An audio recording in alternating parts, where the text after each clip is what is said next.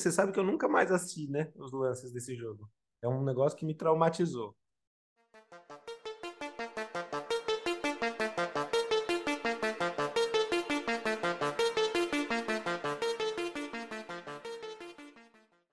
Se você acredita que o Monark é o Felipe Neto disfarçado, que Elon Musk pode ser suicidado, que golpe no Peru dói demais, talvez você tenha razão.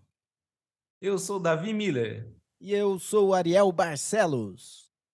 E esse é o Terapia da Conspiração Podcast. Deu certo? Deu certo, mano. Boa. Fala aí da visão. Eu sempre erro, né? Essa entrada. Sempre que sou eu que falo o podcast, eu erro o nome. Então, não, falo antes, bem. falo depois. A gente já não tá mais vendo isso. A gente já cada vez está de um jeito. Já mas é beleza. parte da nossa identidade. É. Mas beleza, da visão. Como é que tá aí a, a semana, cara? Várias coisas acontecendo aí, né, mano?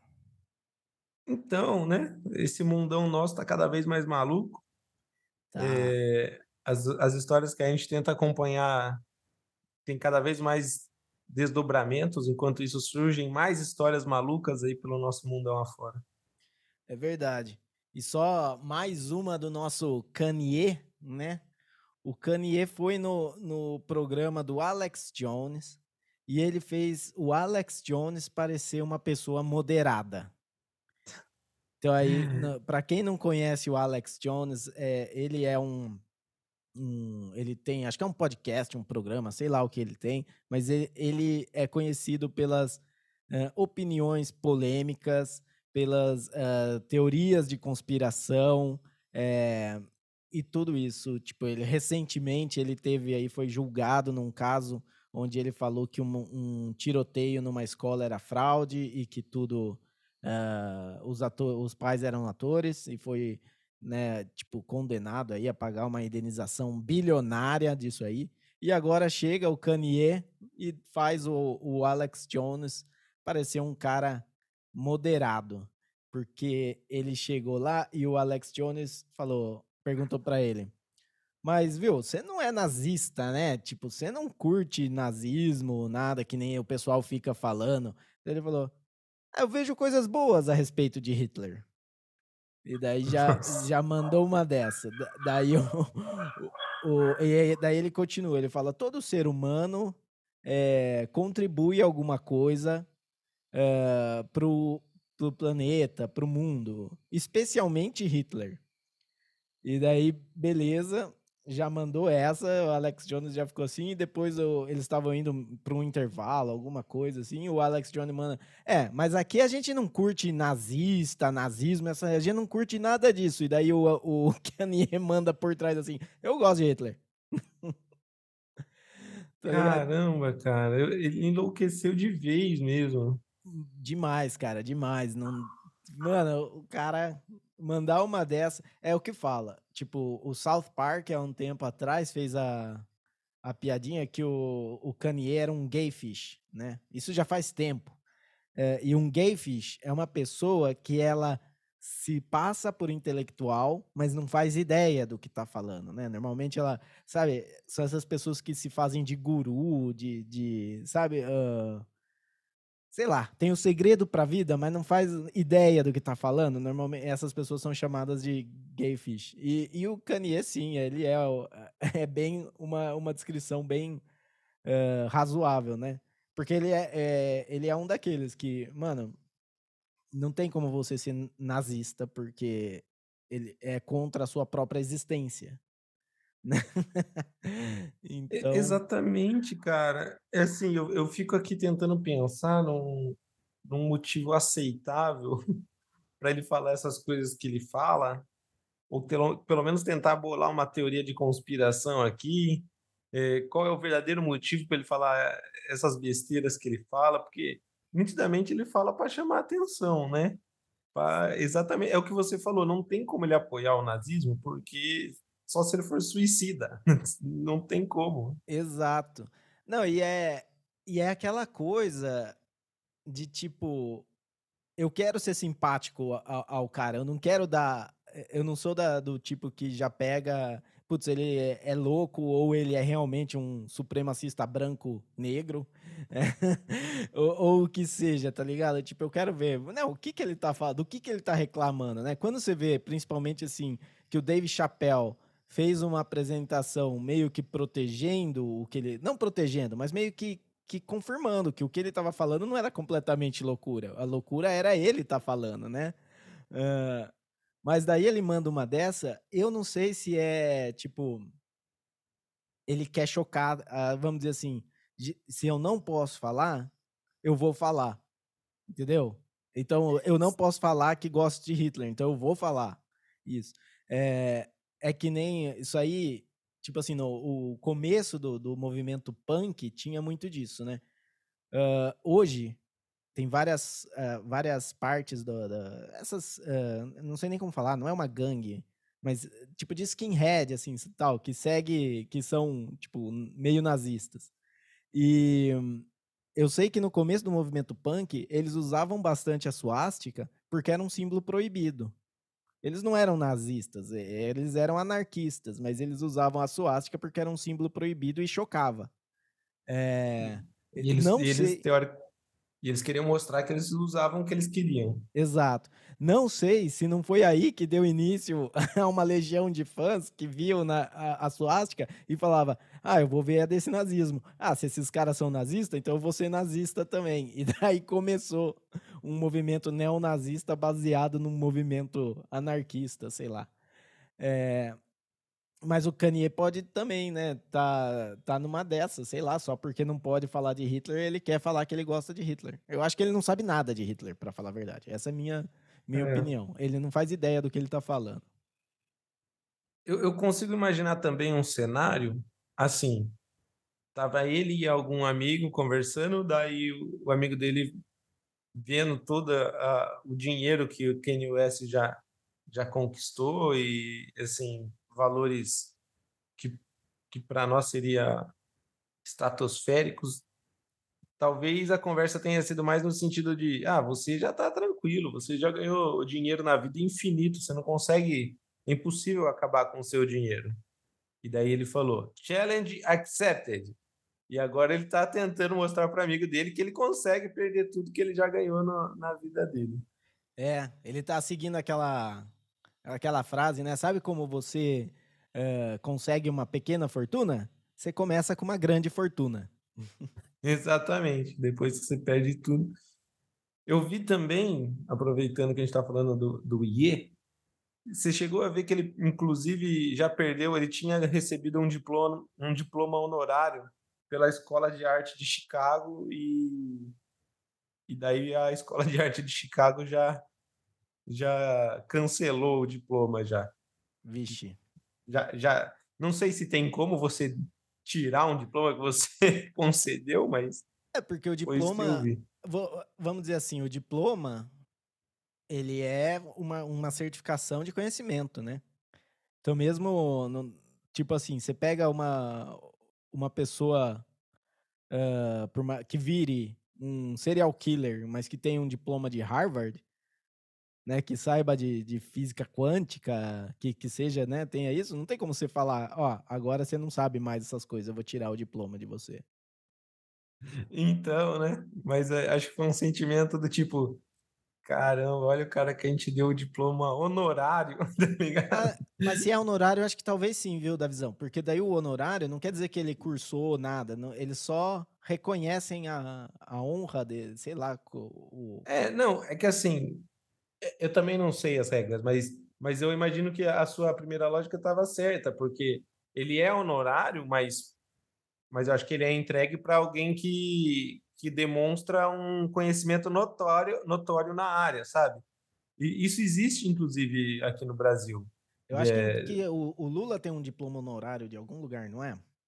Eu não sei dizer, mas, mas existe uma forma de você ser diplomado, né? Se você demonstrar um, comprovar um conhecimento notório em alguma área, inclusive é possível que você tenha um título de mestrado ou doutorado em alguma universidade, se você demonstrar. Então, talvez seja algo assim. E talvez os caras falaram, pô, escola de arte. o Kanye mostrou que ele entende de arte, vamos dar um diploma para ele. Daí ele falou essas coisas, falou: quer saber se ele entende de arte coisa nenhuma? Dá aqui esse negócio.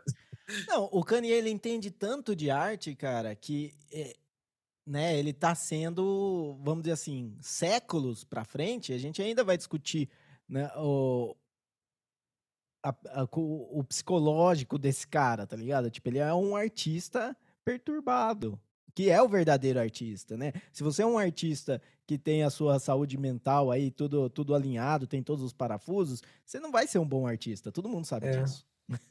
é, e se a gente for comparar, por exemplo, com Van Gogh, né, que, que chegou a arrancar a própria orelha, Kanye é, é um visionário, porque ele está estimulando um movimento que vai matar ele, entendeu? Exatamente, e capaz que ele ainda seja. Aí ele junta todas as, as, as crenças, porque ele vai ser o, o Kanye na cruz, colocado pelos, pelos nazistas, e dessa vez não pelos judeus.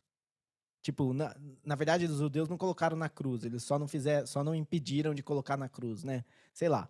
Vai, vai ter uma reviravolta, vai ser um, um novo, novo Cristo aí. o novo Novo Testamento. O novo Novo Testamento. É, que vai ser versão hip hop ainda, né? Tipo, versão black music. Como diria Racionais, capítulo 4, versículo 3. Exato. Não, mas é isso aí. Vamos, e vamos ver aí para onde que vai esse negócio do Kanye, porque eu não vejo como isso pode ficar pior, tá ligado? A não ser que ele deixe crescer o bigodinho e alise o cabelo e, e apareça aí realmente parecendo Hitler.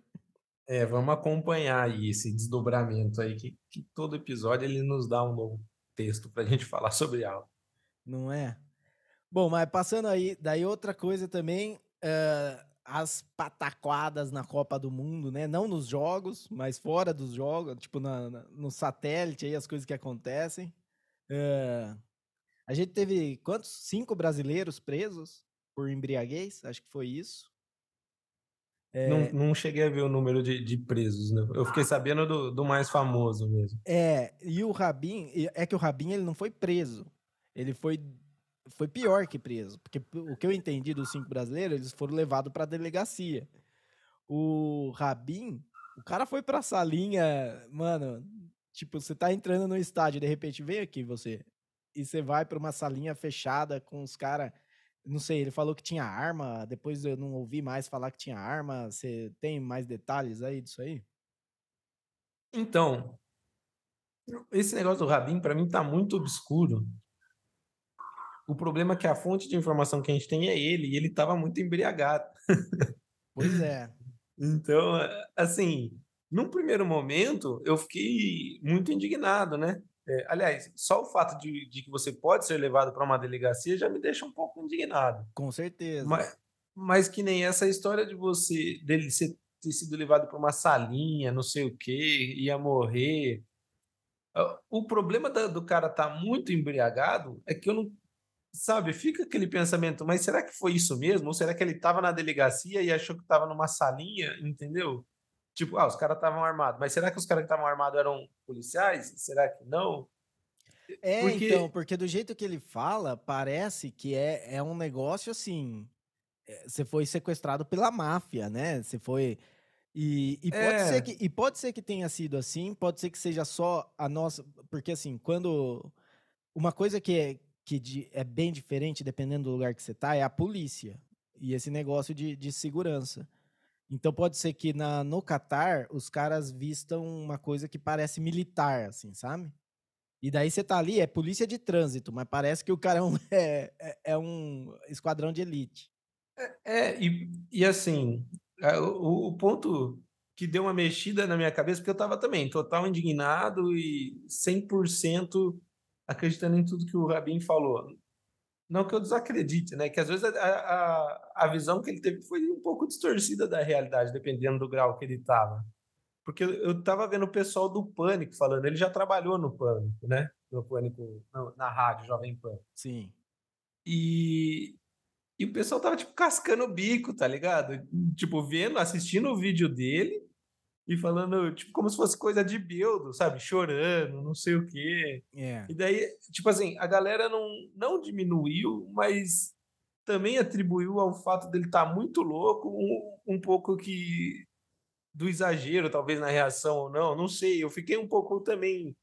Falei, porra, eu não pensei nisso. Às vezes você fica muito louco de bebida, você começa a imaginar coisas, começa a ficar meio paranoico com algumas coisas. É, então, o... eu acho assim, que nem eu conversei com uma pessoa e eu, e eu contei, assim, eu falei, ah, é, um come... É, porque não era, não tava falando com uma pessoa brasileira. Eu falei, ah, um comediante brasileiro foi preso lá na, na Copa. E daí a resposta da pessoa foi assim: o que acontece com essas pessoas que eles não conseguem ir no lugar e respeitar as regras do lugar? Mas na hora, é, eu, a, a única informação que ela tinha é que um brasileiro foi preso no Catar. E ela já decidiu que ele estava errado e que o problema era das pessoas. Daí eu falei assim: olha, é, tipo, eu não, não vou entrar numa discussão assim, né? Mas eu, para falar a verdade, para ser justo, né? As regras não estavam claras, porque a cerveja foi proibida, tipo, algumas semanas antes de começar a Copa. Então, até aí, a pessoa já gastou tudo, não sei o quê, e vai e acaba na, fazendo festa e, e às vezes estava bebendo até num lugar permitido. E daí foi pro jogo, não achou que ia dar problema. É, exatamente, porque, na verdade, se eu não entendi errado, ele não foi preso por beber, né? A beber não é o problema, o problema é ficar embriagado, tipo, em público. Então, se você beber uma quantidade que você passa batido, o, pro, o problema é que ele estava trançando as pernas, né? Os caras falaram. Uhum. Então, ele foi, ele estava nitidamente embriagado. E eu, eu acho que o que dá mais conflito na minha cabeça é isso. Tipo, eu tem, tem isso que você falou de tipo, ah, os caras proibiram em cima da hora, ou não explicaram direito a lei. Será que todo mundo estava ciente que você não podia estar embriagado? Né? O cara estava numa Copa do Mundo, numa e o embriagado, festa. O embriagado é subjetivo, né? O uhum. que, porque você nunca acha que você tá tão bêbado assim. Exato, exatamente. Na sua cabeça você tá alegre. Você pode estar, tá, você pode estar tá caindo, mas na sua cabeça você tá alegre. E claro, é, eu acho assim, por que que, por que, que levar para uma salinha? Porque assim, a segurança, se o cara não pode estar tá embriagado ali, o cara não pode estar tá embriagado ali. Beleza, mas a segurança tem que levar ele para fora. Levar para uma salinha é um, é um tipo de sequestro, certo? Certo. É. é então eu se acho. Ele, se ele ainda se ele ainda trabalhasse no pânico, eu diria que provavelmente foi o pessoal do pânico que fez uma pegadinha com ele. Certeza. Não, era é... nesse nível, né? De, de sem noção, as pegadinhas dos caras. É, e, e vai saber também, o, que nem. Daí ele fala que tinha, que tinha um outro cara com ele lá, que tava lá também, que ele tentou tirar o cara. Que, vamos dizer assim, quando ele tem aquele vídeo que ele já saiu lá, que ele tá sendo. Eu acho que ele tá sendo carregado pelos amigos, tipo, ele não tá andando direito ainda, mas ele tá chorando bastante. Tipo, parece que o, o que ele tá falando é de Beldice. Isso realmente eu acho. Mas não quer dizer que no, o que ele tá falando não é certo, né? Pode ser exagerado, é. pode ser um pouco distorcido. Mas eu acho muito estranho Sim. esse negócio. De você, cara, e é o que eu falei pra você. Você gasta uma fortuna para ir pro Catar, para chegar lá e, e, passar por isso, cara. Tipo, mano. É, então, é aquele negócio, né? O, o, dinheiro comprou essa Copa no Catar aí, mas todo mundo sabe que o Catar não era o país para ser feita essa Copa. E não é questão de o país não ter tradição no futebol.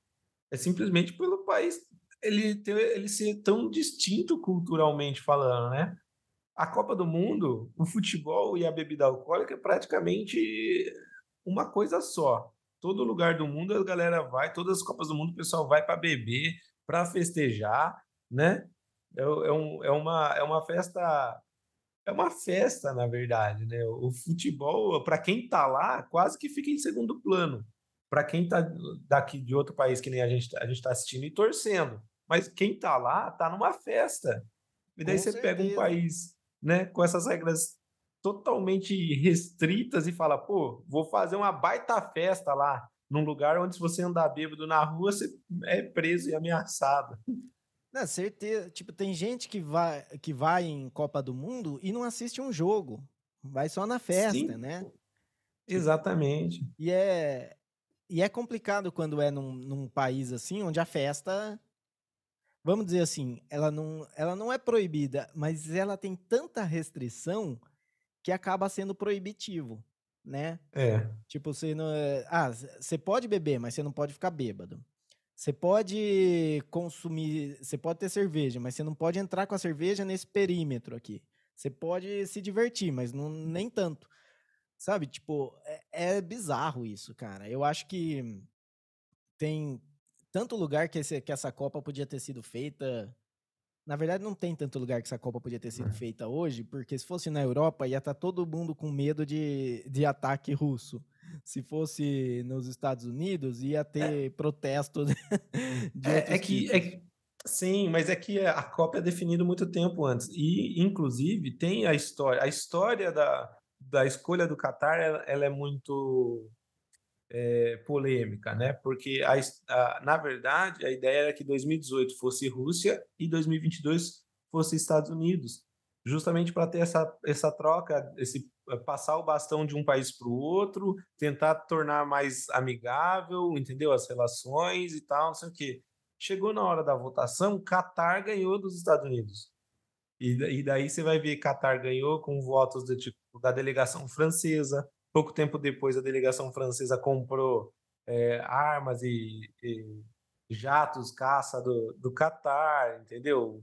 Fechou negócios e tal. Então, é, é toda uma questão de interesse econômico e político que, que resolveu e culminou no Catar sendo a sede, né? Mas se você fosse ver por uma questão de história e cultura da Copa do Mundo, Catar teria que ser o último país a receber uma Copa do Mundo, né?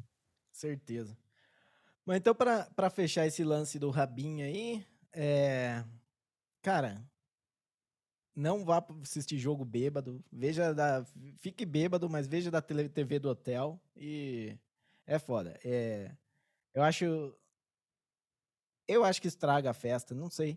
Não, eu não assisti um jogo dessa Copa. Na verdade, eu nunca liguei muito para a Copa do Mundo. Eu gostava de assistir uh, quando teve o 7 a 1 da Alemanha.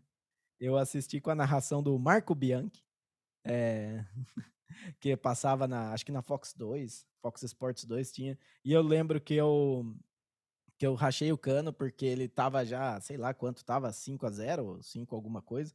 E ele falou, e ele tava com Marcos Pontes de convidado com ele. E ele falou: Bom, esse jogo já deu o que tinha que dar. Marcos Pontes, o que, que você achou do filme Gravidade? E daí eles começaram a falar do filme Gravidade no meio do jogo. Eu saí rachando o cano só pra ver, tipo, o pessoal, né, os meus primos que estavam assistindo na casa lá chorando do, de ver o Brasil perder. É, não. Para você que não, não, não é fã assim, é, é um dia para se dar risada. Agora, eu que sou fã do futebol, sofri e sofro até hoje. Não, você sabe que eu nunca mais assisti, né, os lances desse jogo. É um é. negócio que me traumatizou. Olha tipo, só. É, eu sou muito fã de futebol. Esse 7 a 1 aí a, a, acabou com os meus dias da, daquele 2014.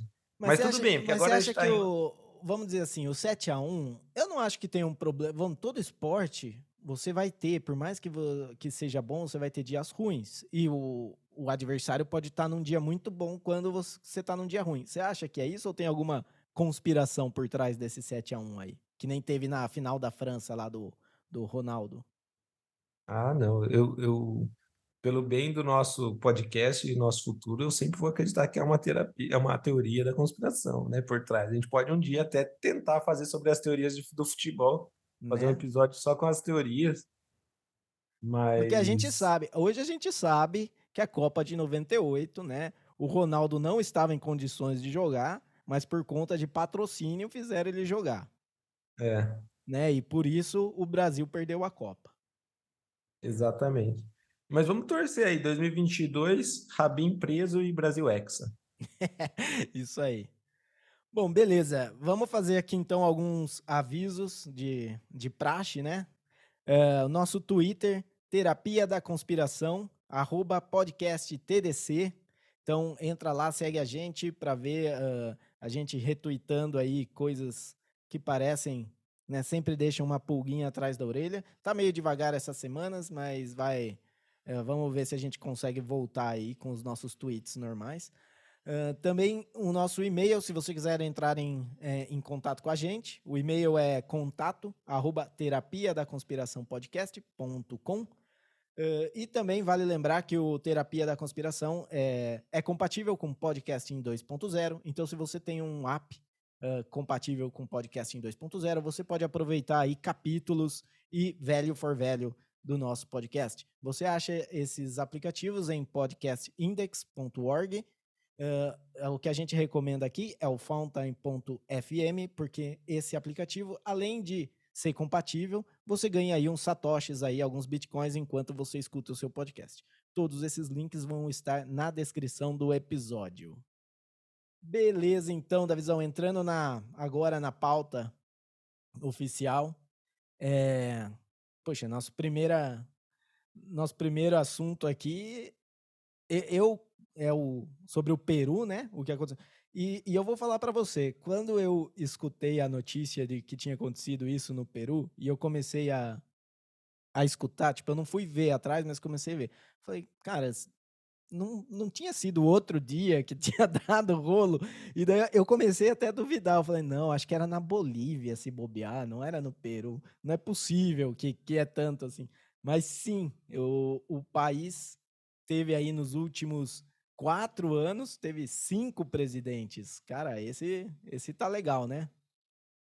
É, é para quem tá por fora aí, ontem, ontem antes de ontem, antes de ontem. Acho que foi na quarta-feira.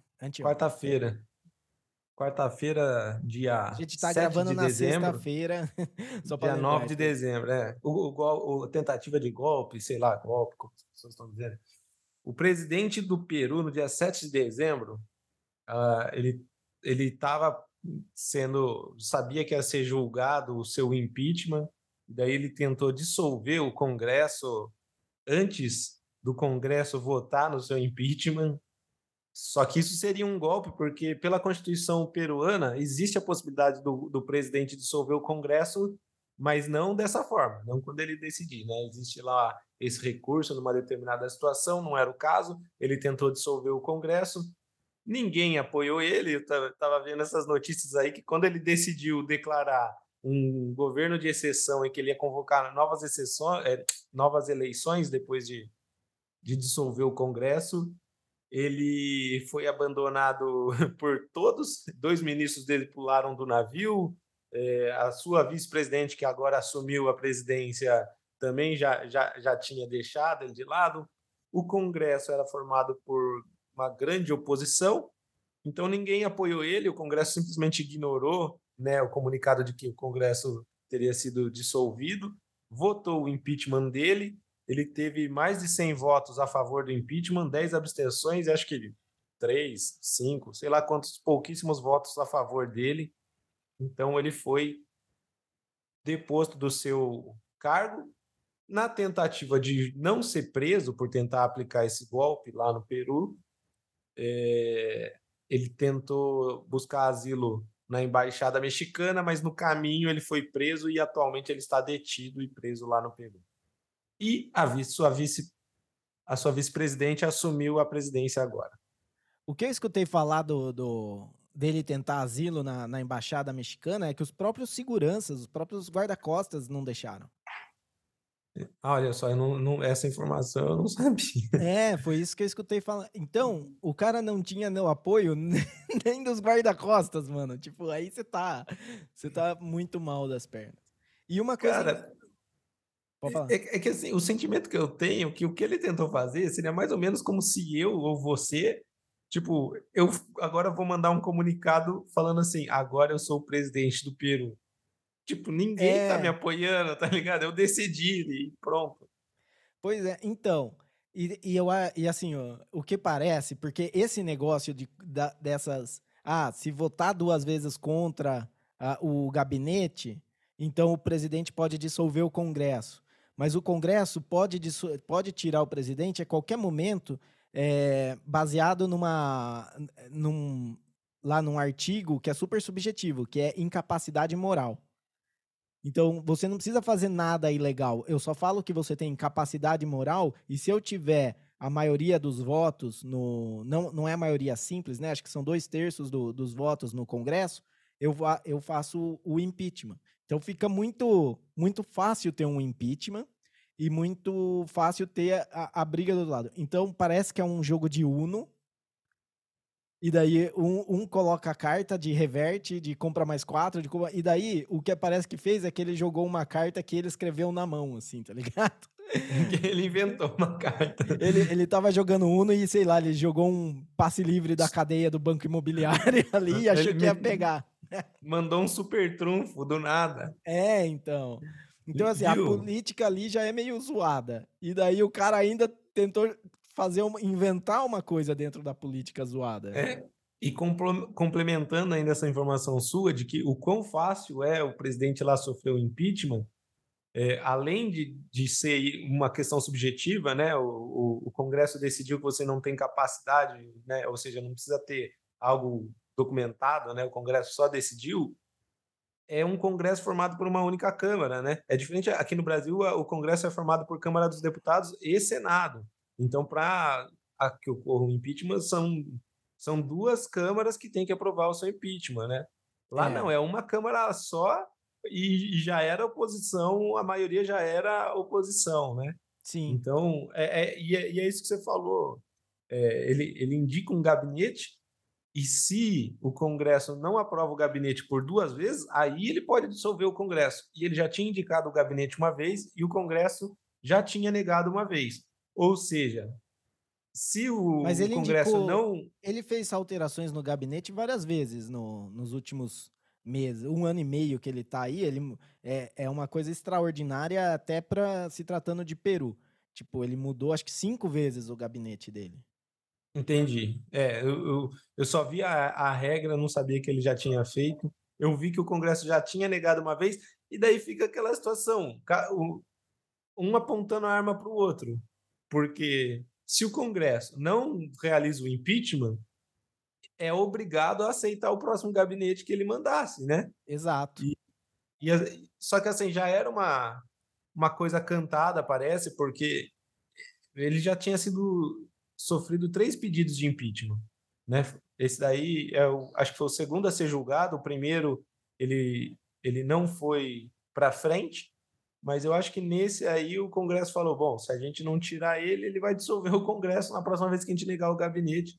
Então é, é que nem você falou, é, o, é uma é um jogo de Uno, e assim como o jogo de Uno, cada um faz suas regras, e ele tentou inventar uma carta. Então.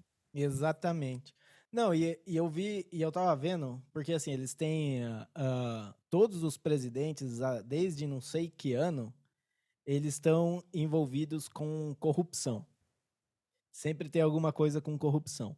E, da, e daí, quando eu tava lendo isso aí, era tipo assim, cinco dos últimos seis tá envolvido com a corrupção. Daí eu falei, ah, eu quero saber quem que é esse um, né? Daí logo no, no parágrafo, eu e o um que não tá envolvido com corrupção é porque ele se matou porque ele ia ser julgado por corrupção. ah. Nossa, então. que legal.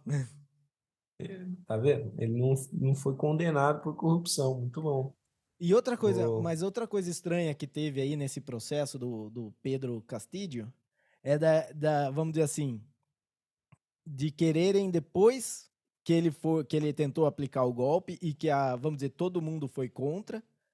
Daí tentaram fazer mudar o lado dele político, né? É, todo mundo falava que ele era de esquerda, cara tem um passado sindicalista, tem aí boas relações com Maduro, com o presidente do México também, que, que também é de esquerda. Daí, quando é, ele tentou aplicar o golpe, o pessoal até postou no, no Twitter a fotinho do, da edição no Wikipedia, onde estava de esquerda para mudar para conservador. Isso é muito 1984 lá, o Ministério da Verdade alterando as, as notícias de decidindo exatamente. É, foi eu como eu falei para você, dependendo do, do veículo de comunicação que você vê aqui no Brasil, eu, a primeira vez que tive acesso à, informação né, desse golpe aí, tentativa do golpe do Pedro Castilho, eu, eu tinha entendido que ele era um, um governante de direita, né, conservador e tudo mais. E, E, e, depois só que eu, que eu fui ver realmente isso. Ele era sindicalista, ele lutava pela causa dos professores e tudo mais. Mas, é, é mas a notícia que eu li dava a entender que ele era de direita, né? É, usava o termo conservador, tudo, mas em nenhum momento sugeriu que ele fosse mais da esquerda, mais, como você disse aí, né? É, parceiro de, de Maduro e, e, e, e ele e ele realmente, né? Pelo menos economicamente falando, ele é muito mais de esquerda. Sim, não, e esse traz um problema que é o seguinte, né? Primeiro que é você vê o, que a mídia aí que está noticiando, ela tem um lado. Sim. Porque quando ela coloca, ela usa a mesma alteração que a galera. Porque assim, se você é ativista de esquerda e você tenta jogar o cara é, para a direita, você está fazendo uma, uma estratégia política, né? Tipo, não, vamos tentar, vamos tentar desvincular esse cara da nossa imagem. Tem muita, muitos nichos da esquerda que tentam desvincular a esquerda do comunismo, por exemplo, ou da direita que tenta desvincular a direita do fascismo e do nazismo. Beleza. Mas quando a mídia faz isso, quando você vê lá no portal G1 que eles colocam que o cara era conservador, eles estão se declarando não como um, um, um, veículo de notícias, mas como um, ativistas. Né? Eles também estão usando os mesmos mesmas palavras-chave, mesmos jargões aí que, que o pessoal ativista usa. E eu acho assim, cara, você, vamos dizer assim, tipo, eu sou anarquista. Eu não acho que 100% dos anarquistas são pessoas boas. Com certeza tem anarquista que eu não quero que, que relacionem o que eu penso com o que esse cara pensa, porque o que esse cara pensa é muito viajado. Tem, quando você pega aí né? Tipo, do, a parte de, de anarquismo. Tipo assim, o, o, os uh, antifas. Os antifas têm um viés anarquista, mas não tem nada a ver. Tipo, é, para mim, o, o que eles fazem de, de destruição, de, de destruir propriedade alheia, isso aí é criminoso. Então não tem. E eu acho que não tem nada errado da pessoa falar, beleza, o cara é de esquerda e tentou dar um golpe e agora, uh, uh, tipo assim, o, o Lula mesmo. Se o Lula gostava do cara, ele podia falar: ah, e eu acho que eu gostava desse cara, mas ele se mostrou um completo imbecil, então eu não gosto mais desse cara. Tipo, não tem problema em você fazer isso. Eu não sei é. por que, que tem que ter esse negócio que se você não é belo e moral, então você joga pro outro lado. Sim, duas coisas, né? Uma é isso que você falou, que bom, aqui no Brasil já está um pouco claro que a maioria, a grande maioria dos veículos de comunicação escolheram um lado, né? A gente tem uma polarização política grande aqui por causa das nossas eleições também. E é bem isso. O, o, o veículo que eu vi a notícia de que ele seria um conservador, dando a entender que ele era de direita, foi um veículo que nitidamente estava contra o Bolsonaro. E, e, eu percebi que nessa notícia eles tentaram vincular, né, uma, um, um governante conservador tentando dar um golpe que é a atual narrativa aqui do nosso país, que até hoje o Bolsonaro não se pronuncia muito, fica trancado lá no, no, no palácio e, e isso deixa muitos manifestantes esperando no quartel uma, uma, possibilidade de golpe. Eu não sei se existe essa possibilidade ou não, mas é, é, é a conversa que a gente tem aqui no, no país, né? É, então, eu acho que a, a possibilidade de golpe já é quase certeza, a gente só não sabe quem vai dar o golpe. vai ser. É, eu exatamente. que estamos nessa, estamos esperando quem que vai ser o quem que vai ganhar. Que nem nesse caso aí do, é, do Peru, se, se tivesse mais força do lado do presidente, o Congresso estava fodido. Sim, sim, exatamente. Né? Então, era, ali era só ver quem que ia ganhar o jogo de braço. Eu acho que o Brasil está indo mesmo mais ou menos nessa linha, né? É, a gente fica meio que num, num jogo de marionetes aí, né? A gente só, só vê os personagens, a gente não vê quem está controlando. Mas outra coisa que eu ia falar também, que daí esse foi um veículo de comunicação, né? Que eu falei dando comparando muito, né? Agora que o, o, o presidente do Peru fez merda, né? É, como querendo comparar ele ao, ao, ao Bolsonaro, não de uma forma explícita, mas dando a entender. Também vi notícia é, que assim, nitidamente foi, foi feita de uma forma também para induzir. Por exemplo, pre, é, pre, é, a presidente eleito Lula convidou é, Pedro Castilho para a sua posse, não sei o quê. Né? É, é presidente que tentou golpe para a sua posse, não sei o quê. Só que da forma que é dada a notícia, parece que depois que, né, como já falava do golpe na manchete, dá a entender que o Pedro Castilho mesmo depois do golpe, foi convidado pelo presidente Lula, porque Sim. vinculou na notícia, mas não era verdade, entendeu? O presidente Lula convidou para a posse na época que o cara era presidente do Peru sem tentar dar o golpe. Então. É, na verdade, você quer. Hoje, você quer escutar notícia sem viés, né? Sem um lado, sem o outro, é aqui no Terapia da Conspiração, entendeu? Exatamente. Aqui a gente, a gente não quer saber de de um lado ou de outro. A gente quer saber onde está a conspiração. E é a isso. gente vê que tem dos dois lados. Exatamente, exatamente. Então, é, é, é, é basicamente isso. Alguém fez, que nem o cara fez merda, a sociedade já está julgando ele, daí fica um empurrando pro outro. Não, ele é conservador, Sim. não, ele é não sei o quê. Não, com certeza. E o. E, e acho que é isso. É, mais alguma coisa que a gente tá deixando passar aí do Peru? Não, não. Acho que, acho que tá bom. Deu, deu, deu para esclarecer bem a situação e, e agora vamos ver, né? Quanto tempo vai durar a, a atual presidente, que era vice-presidente. É, agora vai, embaralha a carta do, do Uno de novo e vamos ver aí se alguém vai jogar um super trunfo aí, tentar uhum. roubar aí. Uh, mas beleza. E uh, agora nosso próximo tópico aqui é lá da, falando dos arquivos do Twitter que estão saindo aí, né?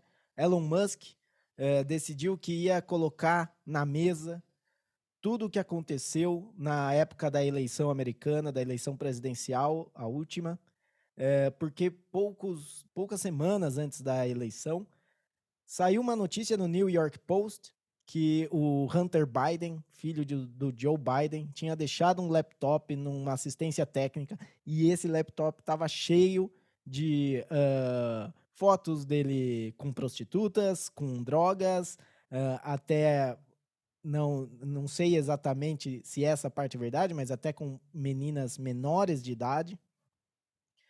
E, e então uh, né, o Twitter bloqueou você compartilhar esse link, tanto na, no, na timeline quanto em mensagem direta para a pessoa. Você não podia usar e esse assunto foi foi assim, foi vetado completamente por todos os veículos de mídia, por todas as redes sociais, por tudo.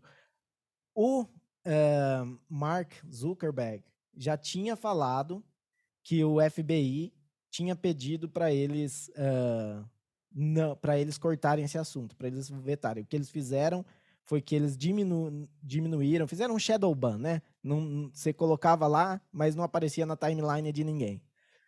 O Twitter fala, é, tava super obscuro o que tinha sido feito. Eles colocaram isso como é, como era era desinformação russa, como se era coisa de espionagem e por isso eles vetaram completamente.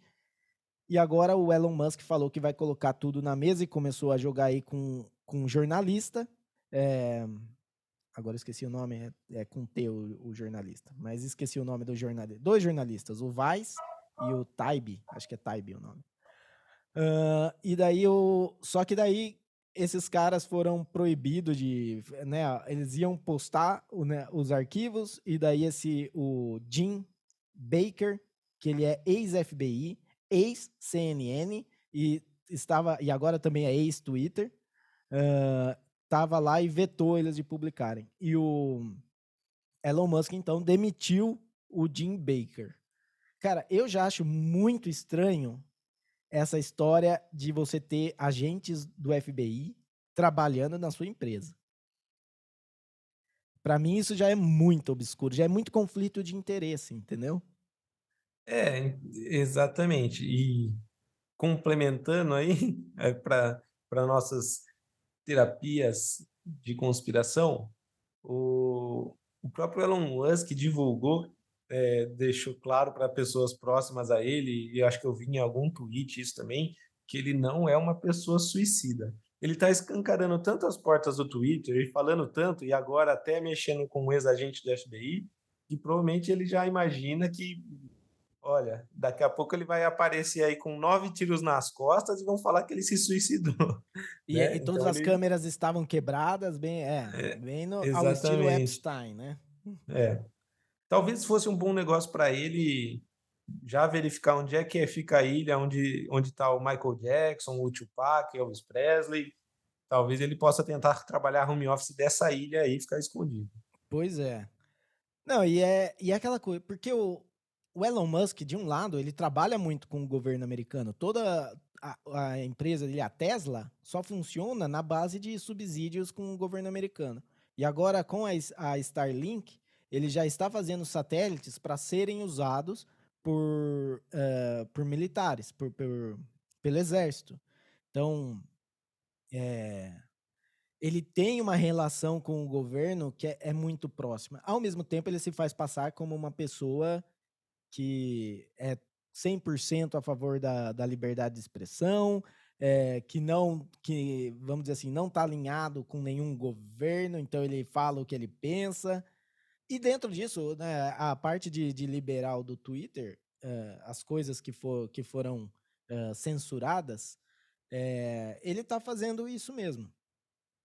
Agora, o problema é, tipo, eu me pergunto até onde vai isso, porque ele está criando um próprio conflito de interesse, né, entre uh, se ele é a favor de 100% liberdade de expressão ou se ele recebe subsídio do governo. Porque, vamos dizer assim, se o governo decidir que, que vai cancelar o, o Elon Musk e suas empresas, eu não sei quão grande vamos dizer assim, quão grande tem que ser o conluio dentro do governo para conseguir fazer isso.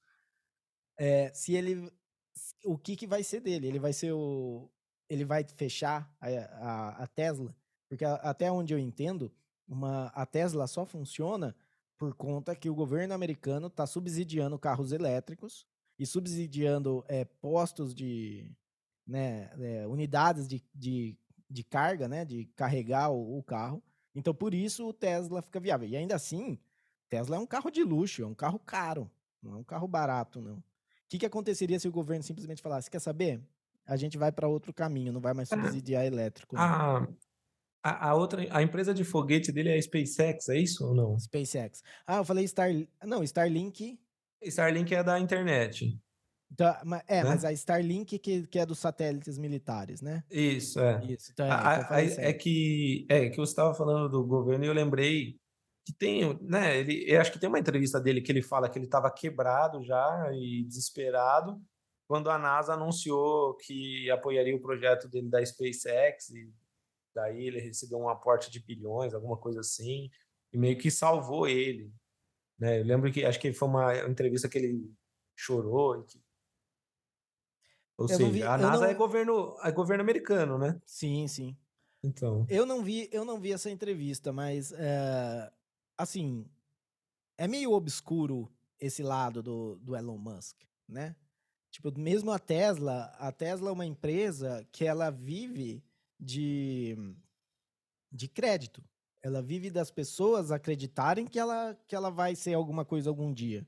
Mas até Sim. agora, a Tesla não mostrou que ela tem capacidade de ser líder mundial em carros elétricos, em baterias, em, né, em tudo. Eu acho que existe até a, né, alguns analistas mais conservadores que falam que a Tesla não vale o quanto eles o mercado estipula, que seria, vamos dizer assim, uma bolha.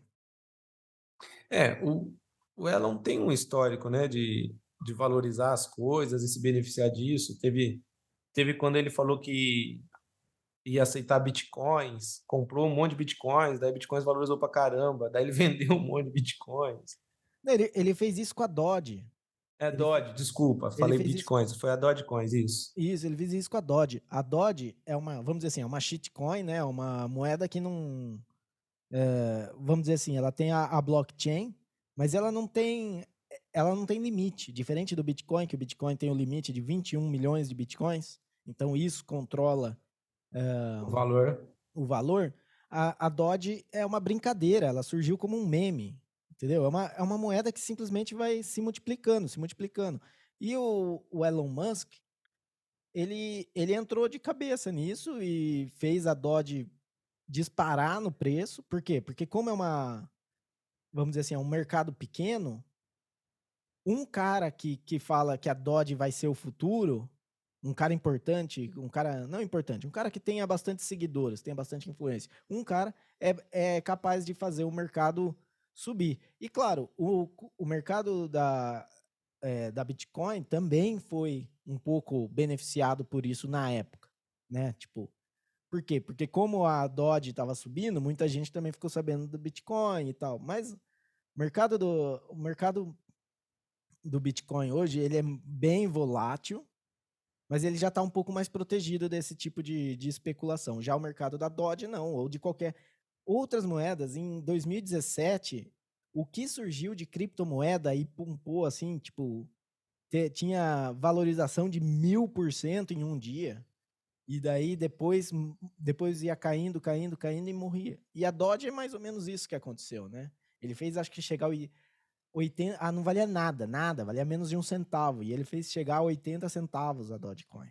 Então imagina, você comprou mil dólares e daí chegou mil dólares disso, você transformou do dia para noite em 800 mil dólares, né? Sim, é. É, não, não 800 realmente... não, em 80 mil dólares. É, isso. Eu tinha, eu tinha confundido mesmo, era, era Dogecoins que eu lembro dele, dele falando. Mas, assim, uma coisa que eu tô achando muito interessante dele, no, do Elon Musk no Twitter, é que ele, ele, tá, ele tá aceitando, às vezes, que, que nem você falou que ele era favorável a total, né, é, livre expressão e tal, discurso livre. Mas ele tá enxergando algumas coisas que, que não dá para deixar totalmente liberado. Não que ele vai censurar, e muito menos de uma forma obscura, né? Como você falou, o Twitter ele simplesmente interferia nos seus resultados, mas não, não, não deixava claro. O Elon Musk ele já, ele já anunciou que discursos negativos e de ódio não vão ser censurados, porém as pessoas vão ter que proibir, procurar especificamente, né? Vamos dizer, eu sou um cara que eu tenho tweets de discurso de ódio, ele não vai ter uma alavancagem própria, as pessoas vão ter que procurar saber o que eu estou falando. Essa é uma. Outra, você vai ter consciência da sua conta e o seu status. Então não vai ficar um negócio obscuro, tipo, ah, eu não estou tendo engajamento, minhas coisas não, são, não estão sendo entregues. Você vai saber disso e vai saber o porquê. Então já é melhor do que você descobrir, aliás, nunca descobrir, né? Só perceber que seu engajamento caiu e nem saber por quê. Eu acho que tem um jeito fácil de você fazer isso. Tira o tira algoritmo de recomendação ou pelo menos dá a opção da pessoa ver a timeline em ordem de post. Eu adorava quando o Twitter era assim. Você tinha a escolha, você quer recomendado ou você quer timeline? Timeline, eu via os, os tweets em ordem. Isso me ajudava bastante até a, a, parar de seguir algumas pessoas que elas faziam bomba de tweets. Mandava 30 tweets em questão de meia hora e daí poluía minha timeline. Eu falava, quer saber? Tchau. não, vou, é. não vou mais seguir essa. E agora não. Agora você vê um tweet lá, daí atualiza a página, perdeu. Você nem sabe onde está é. aquele tweet mais. Exa exatamente. Mas na verdade isso foi o grande causador da, desse, desse crescimento exponencial das redes sociais, né? Esse algoritmo que faz você só ver coisas do seu interesse, mesmo que você não siga às vezes, é, é o que prende as pessoas, né? Talvez não seja o seu caso, né? nem você falou, não, eu prefiro ver por tempo tal. Mas a grande maioria das pessoas, vamos dizer assim, né, naquele efeito de gado, assim, só seguindo e tal, e nem percebe que às vezes está hipnotizado para aquela rede social, é esse algoritmo que prende elas, ó, é por recomendação, veja isso, veja isso, veja isso. E quanto mais o algoritmo entende o seu gosto, mais ele te prende. É. Eu acho, eu acho assim, uma, o futuro das redes sociais vai ser uh, inscrição. Você vai pagar para participar da. Você pode ser um, vamos dizer assim, é, você pode ter uma conta gratuita, vai ser esquema freemium, né? Você tem uma conta gratuita. A sua conta gratuita, ela fica tipo, no limbo, sabe? Você consegue ver todo mundo, mas ninguém consegue te ver. Só seus amigos conseguem, né? Só quem segue você e você segue de volta consegue ver o conteúdo. E daí você tem o conteúdo. Se você paga a, a inscrição, você pode participar da, realmente da conversa mais extensa da, da rede social.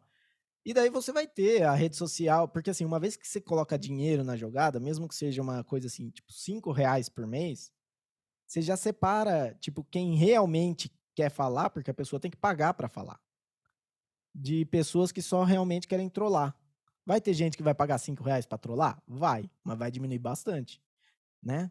Porque que nem uma coisa que ele falou sobre o Twitter, que é verdade, o, o gasto que você tem para criar uma conta no Twitter era de, de menos de um centavo, né? Porque você contar, vamos dizer assim, tá, o conta é gratuito. Você está gastando só energia elétrica para criar a conta e o tempo. E você aumentando isso você vai diminuir o número de contas que vai ser criado, mas quem vai criar contas são pessoas que realmente querem engajar naquilo.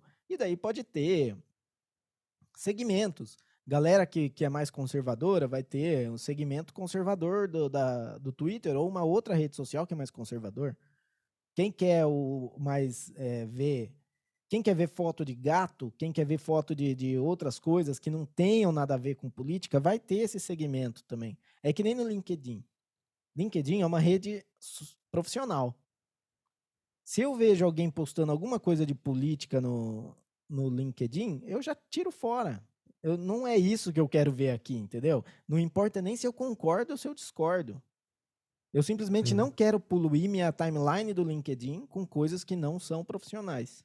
Não são da sua área de atuação profissional, Exato. Né? E no, no Twitter a mesma coisa. Tipo, é, é, é, ótimo tipo, quando você tem aquelas listas do Twitter, porque daí você pega, foca, que nem eu quero ter uma.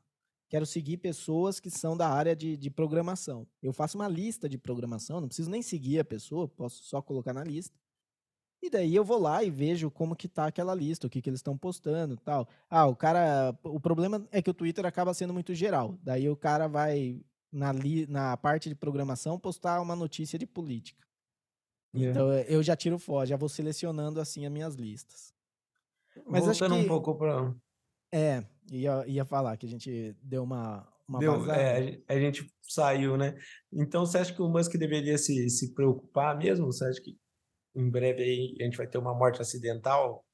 Ah, eu, eu acho difícil. o helicóptero dele vai cair? Eu acho difícil, na verdade, porque, assim, tudo é possível, né? Mas como eu disse, ele tem contatos no governo também. Ele, ele faz, vamos dizer assim, eu acho que é muito mais provável que, o, que ele seja uma oposição controlada do que que ele realmente esteja batendo de frente com o governo. No caso aqui, que nem o Jim Baker, eles, é porque eles viram que agora já pode jogar o cara embaixo do ônibus, tá ligado? Já pode queimar ele.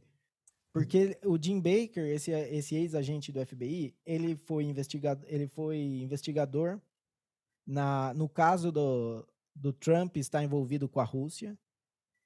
É, ele e, e, ele teve reuniões com a, os, a equipe da, da Hillary Clinton. O cara ele está envolvido em vários conflitos de interesse. Depois ele foi para a CNN, onde a maior parte do tempo que ele fazia era atacar o Trump e falar que o Trump tinha que se desculpar a todos os agentes do FBI pelas críticas.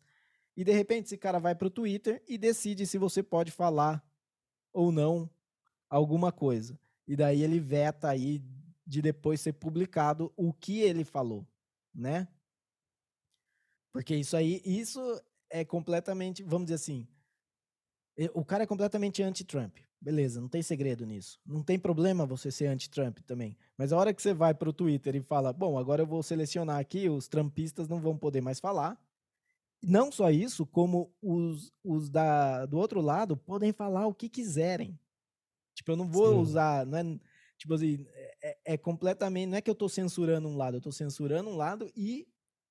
E tô incentivando o outro lado a, a falar merda. E daí acaba que agora isso aí vai vir com, com os arquivos do, do Twitter, vai ver que ele foi mesmo o cara que. Eu acho assim, provavelmente, né? O que a gente sabe até agora é que tá indicando isso. Que ele foi o cara que, que assinou lá, que não podia falar mal do Biden antes da eleição, porque o Biden tinha que ganhar a eleição. O Trump também vai sair, vai falar que, ah, então eu ganhei. Eu falei para vocês que foi roubado, e isso prova que foi roubado, o que também não prova nada. É, mas o Elon Musk, eu acho que ele fica, vamos dizer assim, ele, ele lava as mãos dele. Ele fala, ó, eu fiz o que eu tinha que fazer, eu mostrei para todo mundo, e agora vamos começar um novo Twitter com novas regras, com novo não sei o quê, e em, sei lá, cinco anos está tudo igual de novo. exatamente, exatamente. Bom, eu acho que um cara do tamanho dele e o impacto das coisas que ele fala, a partir do momento que ele fala, olha, eu não sou suicida, se eu morrer não me matei, já torna tudo muito mais difícil, entendeu? Porque é lógico que se eu, na verdade, se o cara morrer agora, todos os inimigos dele ou pessoas que teriam interesse na morte dele já vão ser julgadas, é, é, como que se diz? Suspeitos, né? Então... É.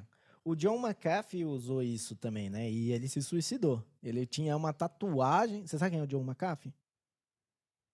McAfee é do antivírus? Isso, o criador do, dos antivírus, o criador da, o fundador da empresa. Ele, é. O cara, ele tava sendo, ele tava fugindo, né? Ele tava, ele colocou no iate, fugiu dos Estados Unidos, ele tava sendo uh, alvo de investigações por uh, sonegação, acho, traição, um monte de coisa. E ele fugiu dos Estados Unidos.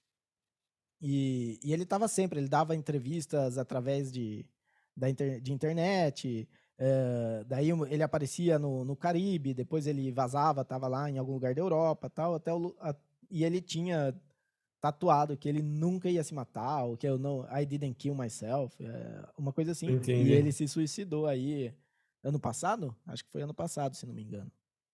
Ah, lá. Que foi outro que falaram que, que foi suicidado pelo governo americano. Ai, ai. Mas é isso. Mas então, é...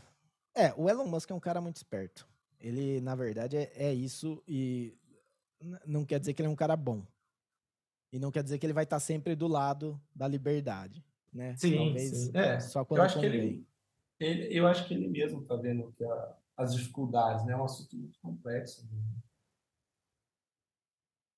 Cara, pior que não é, na verdade não é complexo. Porque se você não controla, não tem complexidade nenhuma. A partir do momento que você resolve que você tem que controlar o que as pessoas falam, independente da. É, não, mas eu tô falando. Se torna complexo, né? É, não, ele é complexo não, não só pelo do que ele vai fazer, não é isso. A questão é da porta para fora também. Porque nem ele decide não controlar, são várias consequências ao redor dele, pessoas interessadas, entendeu? Que ele, que ele tem que levar em consideração, que nem falou, esse interesse do governo, o governo, o ah, governo sim, aposta sim. nele, e ele depende do governo, ou talvez dependendo muitas coisas, dependendo não, provavelmente muitas coisas do governo dependem dele. Então, assim, se torna uma teia de, de, de interesses e... É. Tipo, não é simplesmente ah, é, vamos dizer, o Twitter é a empresa que ele tem, a loja que ele tem, e ele toca do jeito que ele quiser. Em, em teoria seria assim, mas na prática ele está tá percebendo que não é. É. Não, e, e, esse é um bom ponto que você, que você tocou, porque uma das coisas que vários. Quando o Twitter começou, Twitter, Facebook, YouTube, começaram com essa censura, uh, várias pessoas falavam, né? Tipo, várias pessoas do, do meio libertário, principalmente, falavam: eles são uma empresa privada, eles têm o direito de fazer as regras que eles quiserem. Fala, sim, uma empresa privada tem o direito de fazer as regras que eles quiserem. O que a gente está falando aqui é que eles não estão fazendo as regras que eles querem. Entendeu? O governo está por trás, que está colocando as regras para eles fazerem. E eles têm que escolher: ou eles fazem o que o governo quer, ou eles vão é, ser, ser tirados do mercado. E isso, na verdade, é a base do fascismo. A base Sim. do fascismo é o governo controlando uh, a, o meio privado, né? O governo está, ele não é que nem o, o comunismo, onde tudo é do Estado. Ele tem essa parte que é privada, mas a, ele controla também a parte privada.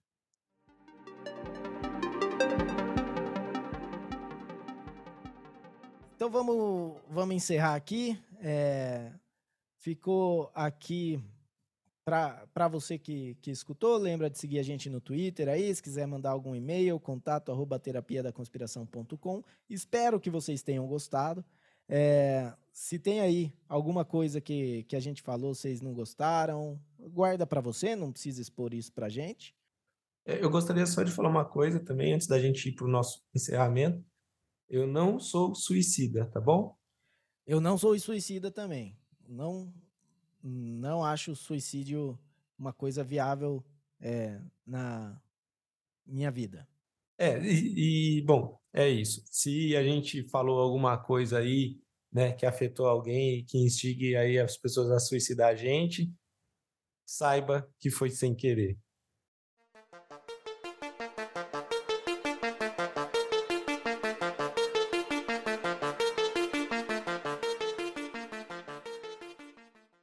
Gosta de crítica.